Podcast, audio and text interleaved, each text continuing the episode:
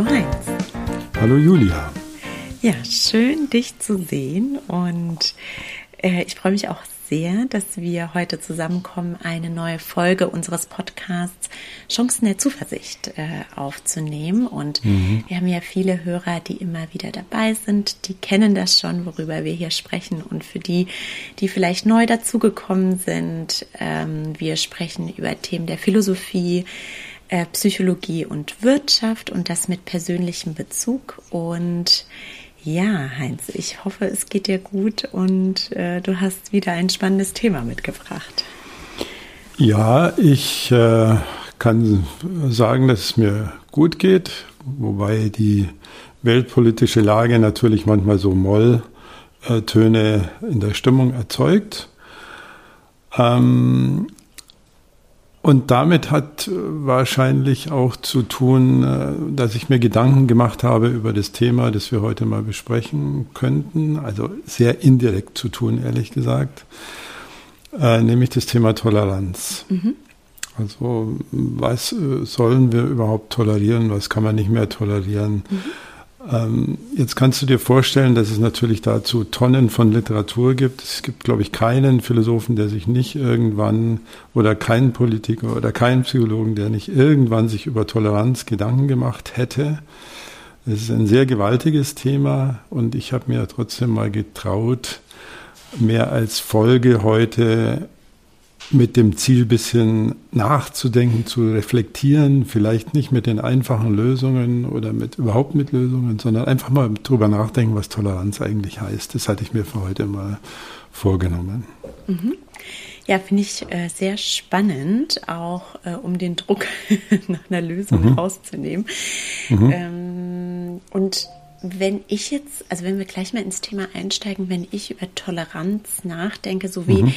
ich das für mich definiere, dann wäre das so eine Definition, dass man ähm, Dinge respektiert bei anderen, die anders sind. Also mhm. das könnte mhm. jetzt wahrscheinlich in jede mögliche Richtung gehen, dass wir äh, anders leben, anders arbeiten, andere Denkweisen haben, äh, ja, eine andere Mentalität oder eine andere mhm. Einstellung, andere Meinung. Ist das auch deine Definition? Ja, äh, das ist natürlich auch die gängige Definition und die ist mhm. natürlich ganz nah dran und all das, was ich jetzt erzähle oder vieles von dem, was ich jetzt erzähle, hat mit dem Studium zu tun, das ich vor vier Jahren nochmal begonnen hatte an der Ludwig-Maximilians-Universität, das Studium äh, Philosophie, Politik, Wirtschaft. Und heute möchte ich da so ein bisschen zitieren, was unsere Dozentin und Professorin, die Frau Bratu, uns zum Thema Toleranz vermittelt hat. Also ich selber wäre gar nicht in der Lage, mir das alles anzulesen, aber die hat versucht, es mal auf den Punkt zu bringen. Und der erste, äh, schon der erste ähm, Satz, den sie dazu gesagt hat, scheint deiner Definition zu widersprechen. Und das mhm. finde ich das Interessante. Das finde ich super spannend.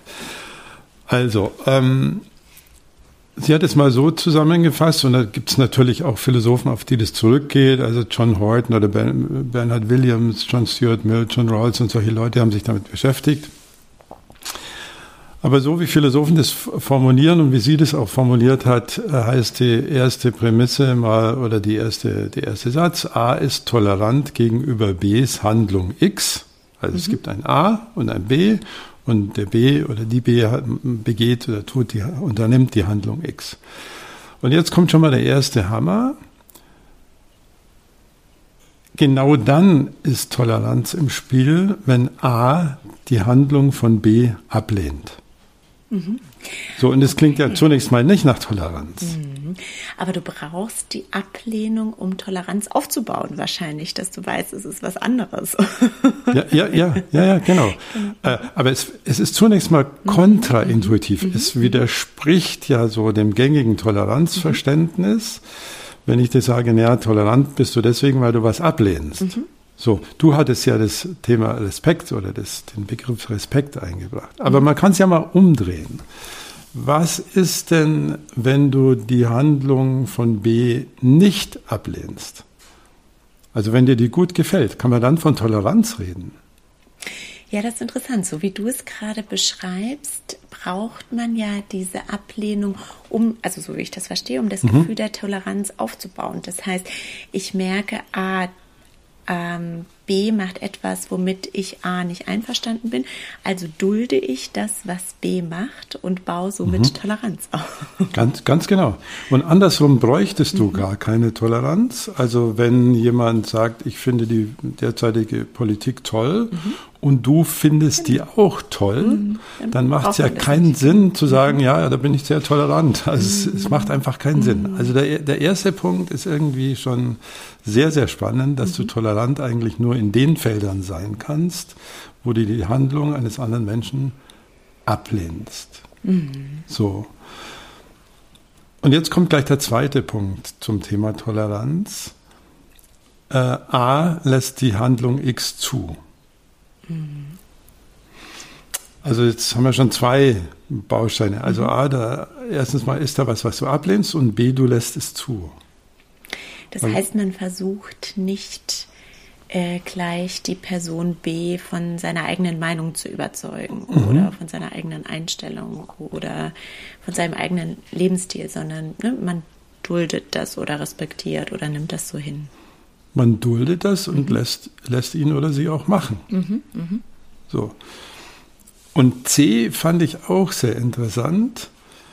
Äh, A muss in der Lage sein, gegen die Handlung X etwas zu tun. Mhm. Weil wenn du komplett machtlos bist, also ist es zum Beispiel sinnlos zu sagen, der Sklave ist tolerant gegenüber den Befehlen seines, äh, seines Herrn. Mhm. Das, das geht nicht. Mm, also, kann, mm, mm, also du, du, brauchst, um tolerant sein zu können, im Sinne des Wortes eine gewisse Machtposition. -hmm. Und wenn ich das äh, politisch richtig verstehe, auch die Toleranzedikt und solche Dinge sind immer dann entstanden, wenn die Parteien in irgendeiner Form auf Augenhöhe waren. Augsburger Religionsfrieden, sowas alles. Also es muss immer äh, eine Balance geben oder prinzipiell die Möglichkeit auch, äh, auch einzugreifen. Mhm. Also das wären erstmal die drei Versatzstücke für Toleranz. Also ich wiederhole die vielleicht nochmal, weil das ist schon ein sehr, sehr, glaube ich, äh, einige von euch sitzen vielleicht im Auto und hören das gerade ähm, und bitte weiter äh, konzentriert Auto fahren. Ich wiederhole das deswegen auch nochmal. Also A ist tolerant gegenüber Bs Handlung X, genau dann, wenn A die Handlung von X ablehnt, Punkt 1. B A die Handlung trotzdem zulässt und drittens A die Möglichkeit hätte, gegen die Handlung X in irgendeiner Form vorzugehen. Dann können wir von Toleranz sprechen, aber da ist noch ein riesen Pferdefuß drin. Der ist nicht so leicht zu entdecken, aber ähm, da muss man schon noch ein bisschen was drauflegen.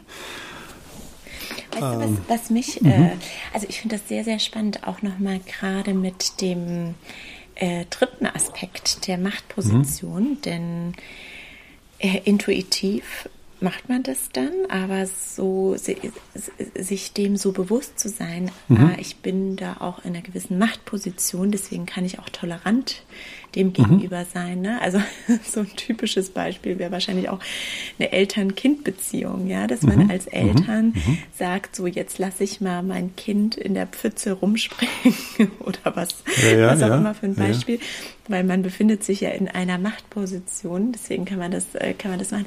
Das finde ich extrem interessant und Jetzt habe ich nur gerade den Gedanken gehabt, dass Toleranz, also wieder so ähm, allgemein, ja, also nicht wissenschaftlich mhm, gesprochen, mhm, mhm, mhm, für mich eher auch positiv behaftet wäre. Ne? Also wenn jemand tolerant gegenüber einem anderen Menschen ist, dann wäre das für mich etwas, ähm, ja, etwas äh, Gutes, würde ich jetzt in Anführungsstrichen mhm, sagen. Mhm, was, also früher hätte man vielleicht gesagt, was Tugendhaftes. Ja, was Tugendhaftes. Mhm. Also was Gutes, was man tut und was halt gut ist. Und jetzt kommen, kommen da plötzlich so ganz komische Dinge ins Spiel wie Ablehnung und Macht und geschehen lassen und so. Und das ist ja das, was ich an philosophischen Gedankengebäuden Gebäuden so schätze, dass die äh, Leute da einfach mal durchdenken, was es eigentlich mhm. heißt. Mhm. Und ich glaube, dem kann man nicht widersprechen. Also mhm. dem, dem, diese Prämisse Nummer eins, dass zur Toleranz gehört, dass du was eigentlich ablehnst. Mhm. Sonst müsstest du nicht tolerant sein. Also das Lateinische ist da noch näher dran, äh, weil tolerare heißt ja ertragen, erdulden. Mhm. Also wenn man es vom Wortstamm her nimmt, dann ist es noch ein bisschen näher da. Da ist es noch nicht so mit diesem, mit diesem äh, wunderschönen Blumenkranz um, um, umgeben, mhm. umsponnen, sondern da äh, ist mehr, also da klingt es nicht mehr so gut. Also äh, mhm. erdulden klingt nicht mehr so gut wie mhm. ich bin ein Dulder oder ich bin ein Toleranter. Das klingt schon sehr, sehr unterschiedlich. Also deswegen finde ich es so spannend, darüber mal nachzudenken. Also du sagst jetzt gerade Eltern-Kind, also man könnte auch sagen, eine Vorgesetzte und ihr mhm. Mitarbeiter. Absolut, ja. Also der Mitarbeiter mhm. macht was und sie behauptet, sie sei tolerant, dann würde das ja heißen, sie lässt es zu, sie lehnt es aber eigentlich ab mhm. und sie hätte die Möglichkeit einzugreifen. Mhm. Und ähm, also da können wir ja nachher nochmal drüber nachtüften, ja? Ja, und weißt du, dieser, allein das, was du gerade gesagt hast, wenn man das mal wirken lässt, also finde ich das ganz spannend. Wenn jetzt jemand mir gegenüber sitzt, ja, also sagen wir mal auch im, im beruflichen Kontext, äh, bleiben wir mal bei dem Beispiel und sagt, gut, das sagt natürlich so keiner so offen, aber wenn er jetzt sagen würde, mhm. ich toleriere, was du machst, oder doch, das kommt ja schon ab und zu mal vor, ich toleriere, mhm. was du mhm. machst, dann bedeutet das im Umkehrschluss, ich lehne gerade ab, was du machst, mhm. aber erdulde es. Ne? Also sich mhm. das einfach einmal bewusst zu machen, finde ich, äh, ist äh, ja. sehr, sehr wirksam. Und, ja, es ist sehr wirksam und zwar in beiden Positionen. Mhm. Also sowohl in der Position der Vorgesetzten als auch des Mitarbeiters sich mal zu überlegen, was läuft denn da eigentlich mhm. gerade mhm. ab. Und der Pferdefuß, also der logische Pferdefuß, der da drin steckt, ist der, dass ja der der toleranteste wäre, der am meisten ablehnt. Mhm. Also der größte Miesepeter, mhm. der gegen, mhm. gegen alles ist, mhm. aber halt nicht eingreift, den würden wir dann als den tolerantesten Menschen der Welt äh, bezeichnen, wenn er alles ablehnt, was um ihn herum geschieht. Und das kann natürlich nicht sein. Das heißt, wir mhm. müssen diese definitorische, dieses definitorische Rahmenwerk noch ein bisschen unterfüttern. Mhm. Also so allein ist es zwar logisch richtig, aber es fehlt noch ein Versatzstück, nämlich die Frage, gibt es denn auch gute Gründe dafür? Also in der Philosophie redet man ja sehr viel von Begründungen dass A die Handlung von B ablehnt. Mhm. Also gibt es da gute mhm. Gründe dafür. So. Und genauso gibt es auch gute Gründe dafür, es zuzulassen, was B tut. Mhm. Wenn diese beiden Voraussetzungen nicht gegeben sind, also dass man so nur aus der Hüfte raus oder weil es einem gerade so zum, danach zumute ist, was ablehnt, dann dürfte das eigentlich noch nichts mit, Tolerant, mit Toleranz zu tun haben, sondern es müsste schon eine Reflexion stattfinden. Und da wären wir ja wieder bei dem vorgesetzten Mitarbeiterverhältnis, dass sich der oder die Vorgesetzte schon dann überlegen müsste, genau, warum lehne ich denn eigentlich etwas ab und warum lasse ich es denn zu? Mhm. Und das ist eine sehr wertvolle Toleranzdefinition. Äh, ähm, ja, machen wir, machen mal vielleicht ein Beispiel. Also die Chefin lehnt äh, den unaufgeräumten Schreibtisch äh, ihres Mitarbeiters ab. So.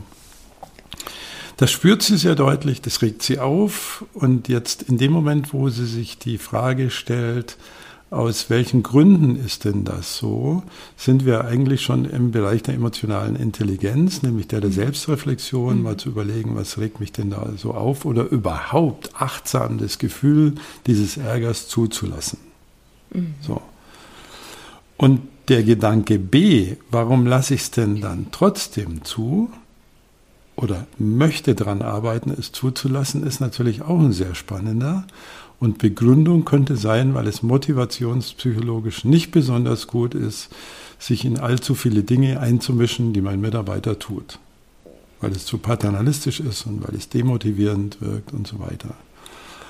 Also da hängen interessanterweise sehr, sehr viele Reflexionen und Gedanken dran. Mhm. Ja, und ich denke gerade darüber nach, wie häufig äh, uns das ja auch begegnet. Ne? Dieses, mhm. äh, ähm, genau diese Kombination an, an Handlungen beispielsweise oder Denkweisen. Und ähm, wie immer führt so vieles auf das Thema der Selbstreflexion. Ne? Und mhm. ich habe mhm. gerade so ein Beispiel, das hatte ich vor ein paar Monaten erlebt als sich eine Führungskraft sehr darüber aufgeregt hat, dass ein Mitarbeiter, der erst aus dem Urlaub zurückgekommen mhm. ist, schon den nächsten Urlaub eingereicht hat. Ja, okay. Und ja. da kam äh, lauter ähm, ja, negative äh, ähm, äh, Impulse oder, oder Annahmen, so, naja, erst aus dem Urlaub zurück und gar keine Motivation und gleich schon den nächsten Urlaub. Und jetzt muss ich dazu sagen, kannte ich äh, diesen Mitarbeiter nicht, aber ich dachte, naja, es gibt bestimmt auch eine ganz andere Seite. Vielleicht plant dieser Mitarbeiter einfach mhm. besonders gut oder ne, mhm. hat irgendwie, möchte Sicherheit haben, dass in drei Monaten irgendwas möglich ist oder da ist irgendwas Besonderes. Ja, also es gab noch so eine ganz andere Seite. Und das ist ja so wichtig, also auch in, in diesem Rahmen der Toleranz, ja, einfach genau diesen Prozess einmal durchzumachen und zu sagen, so, warum, warum lehne ich das denn ab? Ist es begründet, dass ich das ablehne? Mhm. Das wäre mhm. ne, auch so eine, so eine mhm. Frage. Äh, das, äh, so, so dieses Thema der emotionalen Intelligenz dann sich erstmal selbst reflektieren. Und wenn man dann wahrscheinlich zu dem Schluss kommt, ja, das ist, äh, das lehne ich ab, äh, dann kann man überlegen, möchte ich in dem Moment tolerant sein oder nicht. Und der mhm. Gedanke, der sich dann bei mir anschließt, ist, dann ist es aber vielleicht gar nicht so schlecht, auch mal hin und wieder intolerant zu sein, wenn man sagt, das lehne ich ab und das möchte ich auch, weil ich damit ein Zeichen setzen möchte oder so. Ne? Also wir haben ja gerade äh, bei Führung und Macht auch gesprochen, es gibt ja auch positive Macht, wenn man Verantwortung für etwas übernimmt. Wie siehst du denn das Thema? Mit Sicherheit. Mhm. Also es gibt ja einfach in, bleiben wir mal vielleicht im, äh, in, im Wirtschaftsbereich. Mhm. Also es gibt ja äh, Vorgesetzte und auch Mitarbeiter, die sich einfach unmoralisch, unethisch verhalten. Also mal ein ganz äh, simples Beispiel, ein Außendienstmitarbeiter begeht Spesenbetrug. Mhm. So, oder du kannst auch so Themen wie Mobbing dazu nehmen oder so irgendwas. Mobbing unterhalb, äh, innerhalb der Mitarbeiterschaft zum Beispiel. So. Und da trifft jetzt genau das zu, was du sagst. Wenn ich merke, ich lehne etwas ab, dass ich dann beginne, die Gründe zu untersuchen, aus denen heraus ich es ablehne. So, und wenn der Grund heißt, ich möchte hier keine Betrügereien einreißen lassen, dann ist auch Toleranz nicht mehr die korrekte, ethisch korrekte, wenn man das mal so sagen darf, äh, Verhaltensweise. Und ich muss mich auch darum kümmern, dass nicht der Mitarbeiter A die Mitarbeiterin B fertig macht oder umgekehrt. Also da gibt es eben die Pflicht zur Intoleranz. Es hat ja mal einer geschrieben, man muss immer intolerant äh, gegenüber die Intoleranz, gegenüber der Intoleranz sein. Ich glaube, das war Popper, wenn ich mich nicht täusche. Also, das ist schon mal der erste Punkt. Und der zweite Punkt, der mir bei dem, was du sagst, einfällt, es gibt so eine ähm, Form von Intoleranz, die ich mal ein bisschen frech narzisstische Intoleranz nenne. Das ist die Überzeugung, dass andere so sein müssen wie ich.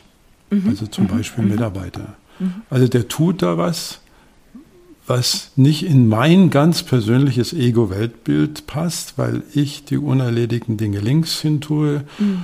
äh, und der tut's rechts hin. Also das kann ja wohl nicht sein. Ich übertreibe jetzt ein bisschen, aber es gibt sehr, sehr viele oder viele Vorgesetzte, die in der Falle sind, äh, das eigene Weltbild äh, und also alles, was sie tun, die Organisation, die Art und Weise, wie sie arbeiten, denken, reden, für die genau richtige zu halten und dass deswegen Mitarbeiterinnen und Mitarbeiter das genauso machen müssen. Mhm. Und das bedeutet dann noch ein Stück weiter gedacht. Nur weil man etwas äh, ablehnt, das gleich rauszuhauen und zu sagen, das ist falsch oder nicht richtig oder korrigiert es mal oder macht es anders, das ist einfach zu kurz gegriffen. Und das ist genau das, was du sagst, dass es immer mit der Selbstreflexion anfängt. Oder vielleicht noch ein Stück vorher, ich spüre, dass ich etwas ablehne und das ist jetzt nicht der Aufruf zur Handlung, sondern der Aufruf zur Selbstreflexion. Was mhm. geht denn da eigentlich bei mhm. mir ab? Das wäre der mhm. erste Schritt. Ja, eigentlich muss man da ziemlich gut sein, auch in so einer Position, die du ja beruflich machst als Coach, ja, weil wenn einem mhm. auch Menschen viele Dinge erzählen, ähm, gibt es ja auch immer wieder Momente, in denen man auch die Dinge oder auch, mhm. wenn man als Coach jemanden zu einer bestimmten Lösung heranführt, ja, die individuell für die Person die richtige ist, ja, mhm. gibt mhm. es sicherlich auch Wege, die man persönlich einfach ablehnt, ja. Das mhm. ist und wie machst du das? Also machst du dann auch, wenn du in so einer Situation bist, für dich so eine persönliche Reflexion oder ähm, was, was ist da dein Weg, um, um mit sowas umzugehen? Ja, mhm. also das ist so ein bisschen auch die Gnade des Alters, das so Stück für Stück äh, zum Teil schmerzhaft äh, erlernt zu haben, dass das, was wir im Coaching annehmen, äh, mhm. nennen, also diesen Impuls, das gefällt mir jetzt nicht, also agiere ich irgendwie dagegen, bei sich selber wahrzunehmen und eben mit Toleranz darauf zu reagieren, dass da ein Mensch sitzt, der eine andere Auffassung hat mhm. als ich. Mhm.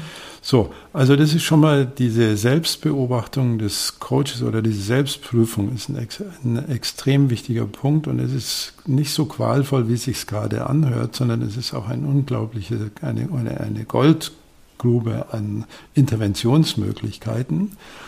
Mal vielleicht das Beispiel aus letzter Woche, da hatte ich einen Coaching-Klienten, der mir erzählt hat, was seine Mitarbeiterin äh, da für Blödsinn macht. Äh, und ich habe bei mir gespürt, ich stehe total auf, auf Seiten dieser Mitarbeiterin. Mhm, mh. Der hat mir das zwar so verkaufen wollen und das Gefühl war sehr, sehr, sehr, sehr stark. Jetzt ist natürlich die Verlockung groß, da irgendwie mit raffinierten Coaching-Methoden da dagegen vorzugehen. Aber das wäre genau die falsche Option. Sondern ich habe dem gesagt, ich habe gerade ein Gefühl, das muss ich einfach mal so sagen, wie es ist. Ich stehe total auf Seiten ihrer Mitarbeiterin gerade. So, also nicht um zu paternalisieren, zu belehren, irgendwas für richtig oder falsch zu erklären, sondern genau das zu nehmen, was Sigmund Freud schon die Gegenübertragung genannt hat. Also was für Gefühl habe ich denn eigentlich dabei?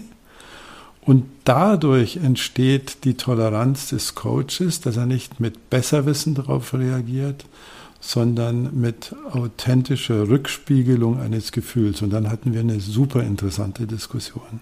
Mhm. Also für beide. Also das war, war einfach, einfach klasse. So, und das ist ein Stück äh, Toleranzmöglichkeit, indem du dein Gefühl nicht gleich in Handlung umsetzt, mhm. für oder gegen, mhm. sondern es erstmal so in den Raum stellst, wie es halt momentan da ist, so dass es eben noch keinen belehrenden Charakter hat.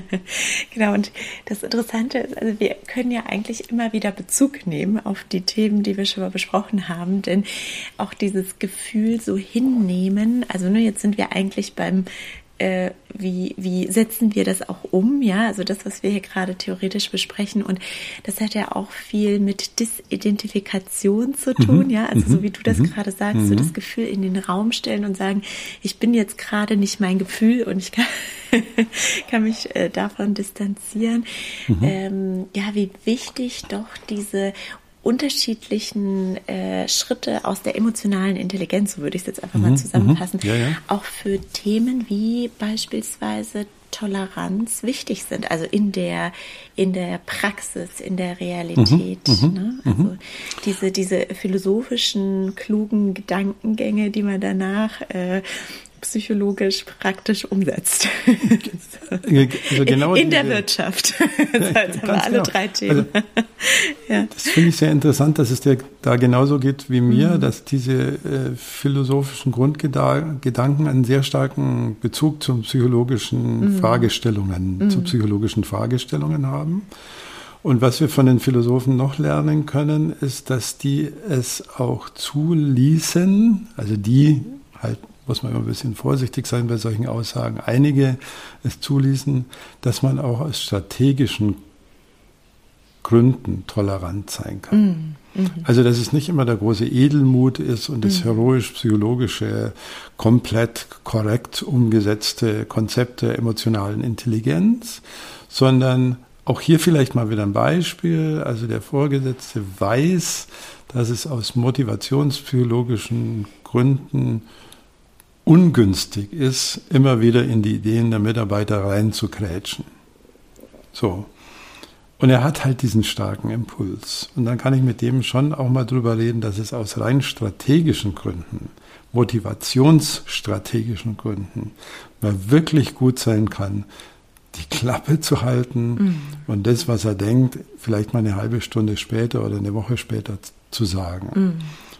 Also selbst wenn du innerlich nicht dabei bist, also wenn dieser Punkt 1 A lehnt Handlung von X ab, sehr stark ist, gibt es einen guten Grund, und da werden wir, wären wir genau beim strategischen Kalkül auch, ähm, dass A die Handlung von B zulässt, weil er weiß in dem Fall, dass die motivationspsychologische Vernunft auf seiner Seite wäre, mhm. wenn er es geschehen ließe. Mhm. Ja, also ähm, was mir jetzt gerade einfällt, so interessant. Also wir haben ja gesagt, äh, wir sprechen heute mal über das Thema Toleranz ohne ein konkretes Ziel oder ein konkretes, äh, äh, ohne konkrete Handlungsempfehlung. Jetzt finde ich doch, dass wir ganz schön viele mhm. äh, interessante Ideen auch zur Handlungsempfehlung heute besprochen haben. Zumindest geht es mir persönlich so. Und äh, ich finde es einfach immer wieder interessant, ja, wie, wie wir vorhin auch schon gesagt haben, so die Philosophie, die ja einfach, also diese Gedankengänge sind ja schon zum Teil sehr, sehr alt, aber die kann man so gut mhm. immer noch auf unsere modernen, äh, aktuellen Situationen ableiten. Und ja, ich fand es äh, interessant, heute mal darüber nachzudenken, gibt es denn aus deiner ähm, Sicht noch einen Punkt zur Toleranz, den wir jetzt noch einmal noch mit dazugeben können in unserem Blumenstrauß an Gedanken oder äh ja, also äh, nur noch mal die psychologische Zusammenfassung mhm. vielleicht. Wir nennen das schlicht und einfach Impulskontrolle. Mhm. Also dieser Punkt A, äh, dass ich was ablehne, aber nicht gleich handle, das sind ja die mhm. ersten beiden Punkte. Das nennt man Impulskontrolle. Also nur weil mir irgendwas nicht passt, sofort dagegen zu argumentieren oder dagegen zu schießen, äh, das führt meistens nicht in eine kreative Lösung des kommunikativen Konflikts. Also wenn man es mal in a nutshell äh, zusammenkochen müsste, dann würde ich sagen, Impulskontrolle ist einer der wichtigsten Punkte sozialen Lernens überhaupt. Mhm. In jedem Meeting kannst du das auch sehen. Mhm. Also das ist nichts, was man theoretisch erforschen musste, sondern das kann man in jedem Meeting sehen wo dann äh, Herr oder Frau sowieso sofort dagegen gehen muss, wenn Herr oder Frau XY irgendwas sagt. Das ist dann meistens der Untergang der guten Stimmung und der kreativen Lösung. Also wir können schon Emotionen auf der Zeitachse nach hinten schieben. Ja, ganz wichtiger Punkt, auch bei sich selbst zur Reflexion, nicht mhm. nur bei anderen, sondern zu sich, äh, für sich selbst und Heinz, ich danke dir für das Gespräch. Gerne.